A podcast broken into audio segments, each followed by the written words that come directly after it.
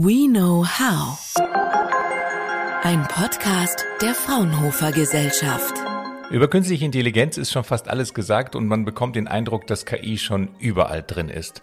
Damit hallo und herzlich willkommen zum Fraunhofer Podcast. Mein Name ist Viktor Dileski und ich möchte heute dennoch über KI sprechen und zwar über einen ganz bestimmten Bereich, der öffentlich vielleicht nicht so wahrgenommen wird. Es geht um KI-Zertifizierung und wie daraus ein größeres Vertrauen in KI-Systeme entstehen soll. Und das wiederum ist für den öffentlichen Diskurs enorm wichtig. Dazu habe ich heute zwei Gäste eingeladen. Zum einen Frau Phyllis Elmers, Leiterin Geschäftsfeldentwicklung Künstliche Intelligenz beim Deutschen Institut für Normung e.V., kurz DIN oder DIN, und den Fraunhofer Kollegen Dr. Maximilian Poretschkin vom Fraunhofer Institut für intelligente Analyse und Informationssysteme, kurz IAIS in St. Augustin bei Bonn. Herzlich willkommen an Sie beide und gleich die erste Frage an den Forscher Maximilian Poretschkin.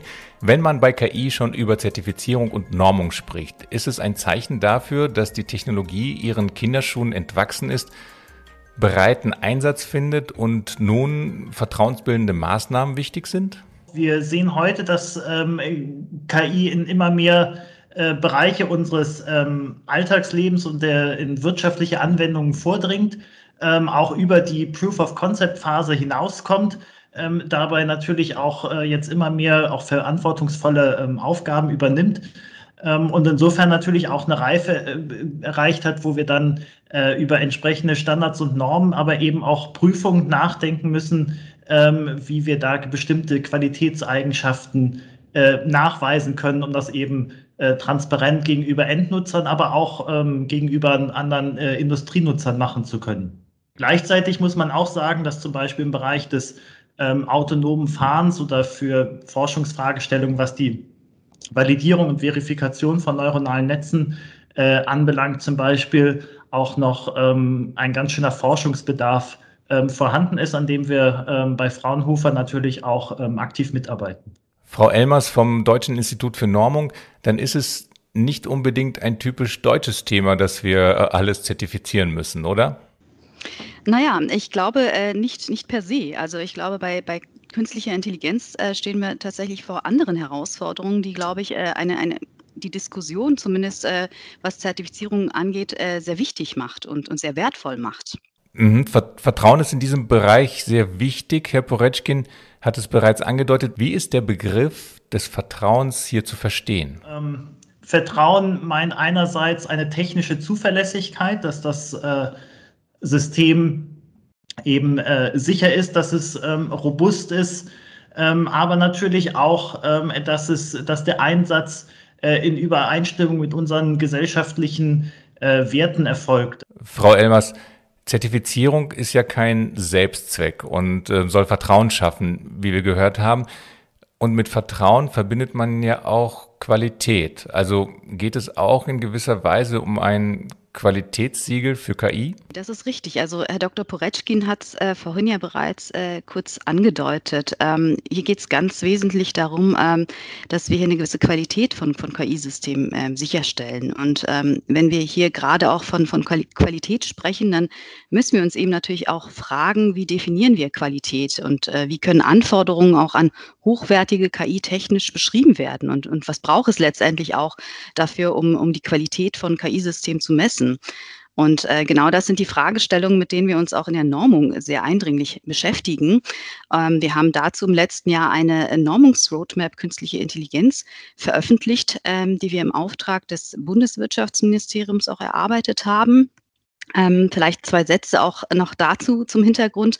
Ähm, die Normungsroadmap wurde in einem breiten Beteiligungsprozess eben unter Mitwirkung von rund 300 Fachleuten entwickelt, darunter eben auch Vertreter aus Wirtschaft, Wissenschaft, äh, Politik und auch der Zivilgesellschaft. Ähm, ja, und was ist eigentlich Ziel dieser Roadmap? Sie zeigt im Prinzip auf, wo wir heute äh, in der Normung und Standardisierung rund um das Thema KI stehen und spricht vor allem auch konkrete Handlungsempfehlungen aus. Und ähm, ja, genau eines von sieben Schwerpunktthemen der Roadmap ist eben auch das Thema Qualität und Zertifizierung gewesen. Das heißt, dieses Thema wurde im Rahmen der Roadmap-Erstellung auch äh, ganz eindringlich diskutiert. Ähm, die Experten waren sich da auch schnell einig, dass es bisher eben keine verlässlichen Qualitätskriterien und, und auch Prüfverfahren für KI-Systeme gibt. Und äh, genau deswegen empfiehlt die Roadmap eben auch hier äh, tätig zu werden und ein Umsetzungsprogramm äh, ins Leben zu rufen. Ähm, das soll letztendlich da auch die Basis für reproduzierbare und auch standardisierte Prüfverfahren legen, mit denen sich dann eben auch die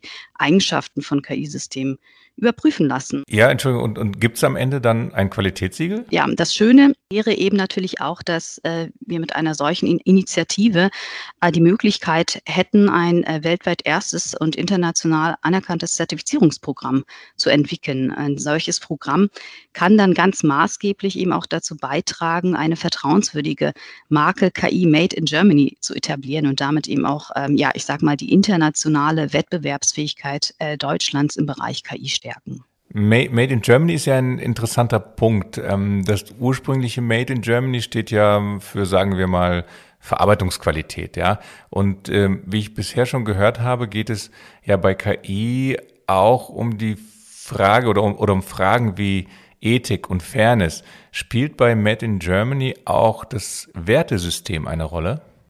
Das spielt durchaus eine ganz wichtige Rolle, gerade äh, wenn wir betrachten, ähm, dass wir hier bestimmt natürlich auch äh, ein gewisses Wertesystem haben, gerade aus Europa heraus.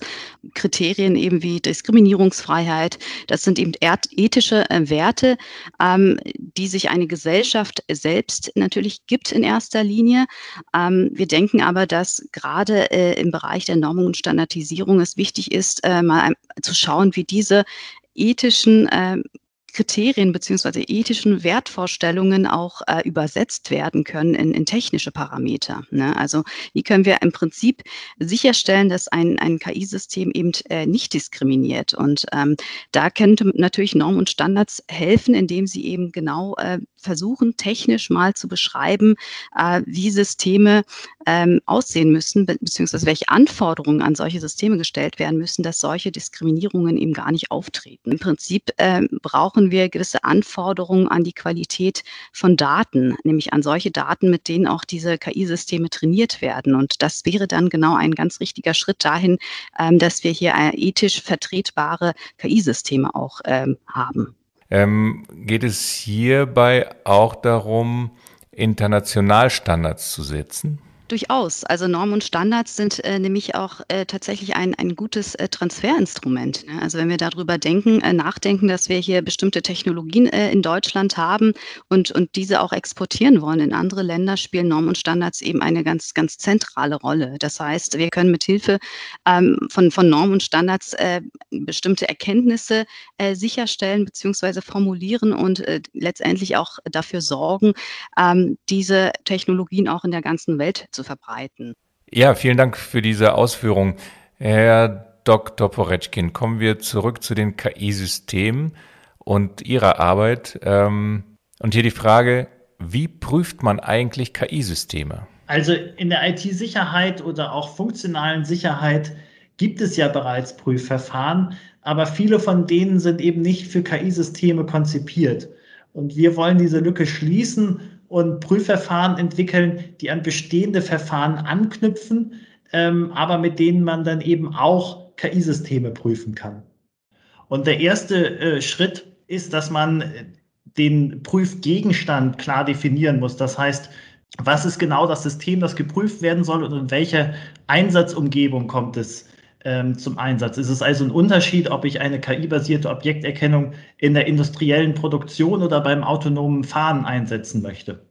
Und wenn das geklärt ist, müssen wir eben ähm, die Qualitätsdimensionen ähm, an, an die KI-Systeme evaluieren. Das sind äh, zum Beispiel Fairness, das heißt die Freiheit von ungerechtfertigter Diskriminierung, Autonomie und Kontrolle, das heißt, wie ist die äh, Verantwortung zwischen Mensch und Maschine aufgeteilt, wie sieht es mit Transparenz und Nachvollziehbarkeit aus? Ist die KI also in der Lage, das Zustandekommen von bestimmten Entscheidungen zu erläutern? Ist die innere Wirkweise nachvollziehbar? Wie sieht es aus mit ähm, Robustheit, der Unsicherheitsbewertung der Ergebnisse und der Verlässlichkeit? Und natürlich schon, äh, wie auch eingangs erwähnt, ähm, Anforderungen aus der funktionalen und IT-Sicherheit äh, und dem Datenschutz. Und wenn ich jetzt äh, diese ganzen Qualitätsdimensionen aufliste, ist natürlich klar, dass nicht jede Dimension für jedes KI-System gleichermaßen relevant ist. Ähm, beispielsweise, wenn ich die, eine Bilderkennung in der industriellen Automatisierung habe, dann habe ich üblicherweise kein Problem mit Fairness. Das heißt, ein wichtiger Bestandteil ähm, zu Anfang der Prüfung ist eine Risikoanalyse, ähm, mit der ich eben mögliche Risiken eines KI-Systems systematisch äh, evaluieren kann. Und wenn ich dann diese Risiken verstanden habe, ähm, konzentriert sich der Hauptteil der Prüfung darauf, zu verstehen, wie gut sind diese Risiken eigentlich mitigiert. Und ähm, dafür müssen wir einerseits den Entwicklungsprozess evaluieren ähm, und andererseits eben auch mit ähm, speziellen Prüfwerkzeugen die Qualität des Systems evaluieren und messen. Und das ist tatsächlich auch noch ähm, Gegenstand von aktiver Entwicklungsarbeit, diese Prüfwerkzeuge ähm, zu entwickeln, um eben Prüfungen auch automatisieren zu können und eben auch mit neuen Herausforderungen von KI-Systemen umgehen zu können. Beispielsweise das Thema äh, Weiterlernen im Betrieb oder auch ähm, das Thema Validierung von neuronalen Netzen. Und, und wie kann man sich Standards in der KI vorstellen? Wir können uns zum Beispiel sehr gut Standards vorstellen, mit denen wir Datenqualität äh, messen. Wir können uns auch Standards vorstellen, mit denen wir zum Beispiel eine Risikobewertung ähm, vornehmen von KI-Systemen, weil das ist natürlich genau der Punkt. Ich habe sehr unterschiedliche Technologien, die zum Einsatz kommen. Ich habe sehr unterschiedliche Einsatzkontexte und was jetzt genau mögliche Risiken, aber auch Chancen von KI-Systemen sind, ist natürlich auch sehr stark ähm, kontextabhängig. Und darüber hinaus ähm, äh, arbeiten wir aber auch mit der Automobilindustrie im Projekt KI-Absicherung daran, Absicherungsargumentationen ähm, für KI-basierte Module im autonomen Fahren zu entwickeln. Weil es ist ganz klar, ein normales Auto bringe ich ähm, zum TÜV, das muss abgenommen werden, bevor es zum Einsatz kommt. Und genau dasselbe gilt natürlich perspektivisch auch äh, für ein vollautonomes Fahrzeug und, und auch heute ähm, eben für ähm, KI-basierte äh, Assistenzsysteme, die da zum Beispiel zum Einsatz kommen. Und dafür brauche ich natürlich ähm, Argumentationsketten, um die Sicherheit von solchen ähm, KI-Modulen nachzuweisen, äh, um die dann zum Beispiel auch durch das äh, beispielsweise das Kraftfahrtbundesamt äh, abnehmen zu können. Und genau solche ähm, Argumentationsketten für die Sicherheit erarbeiten wir da und bringen diese Ergebnisse dann aus der Forschung natürlich auch in die Standardisierung mit ein, wo sie dann eben in entsprechende Normen und Standards einfließen. Mhm. Bis wir aber diese Normen und Standards haben, was ja, soweit ich das richtig verstanden habe, noch etwas dauern wird. Was ist, wenn ich als Unternehmen heute schon KI-Systeme nach bestimmten Kriterien prüfen möchte und eine gewisse Sicherheit haben möchte, was da vorgeht in diesen Systemen? Einerseits fehlen natürlich Standards in manchen Bereichen noch, aber andererseits ähm, kommt natürlich ähm, KI heute schon zum Einsatz. Ähm, was wir heute teilweise schon haben, wo ein Unternehmen ankommt und sagt, ich habe hier zum Beispiel eine KI-basierte Qualitätskontrolle und mit, die hat folgende Eigenschaften und ähm, das ist aber so komplex, dass, dass unsere Kunden zweifeln, klappt das so und könnt ihr das äh, durch ein Gutachten, das ist dann kein, kein, kein Siegel, weil es natürlich diese, diese Zertifikate gerade erst im äh, Entstehen sind, aber ähm, durch so ein äh, Gutachten kann man dann zum Beispiel auch nachweisen, dass bestimmte Qualitätseigenschaften tatsächlich auch erfüllt sind äh, oder eben auch Potenziale aufweisen, äh, wo das System dann gegebenenfalls noch verbessert werden muss. Das ist ein Beispiel. Anderes Beispiel ist, ähm, was wir, was wir tatsächlich auch ein paar Mal gemacht haben, ähm, dass zum Beispiel äh, eine, also eine Technical äh, Due Diligence, dass, dass ein Unternehmen KI-Startup kaufen möchte und wissen möchte, wie gut ist jetzt eigentlich die KI, die in der Technologie drinsteckt von diesem Startup, und das sind natürlich auch interessante Fragestellungen, ähm, die, die in diesem Zusammenhang ähm, adressiert werden können.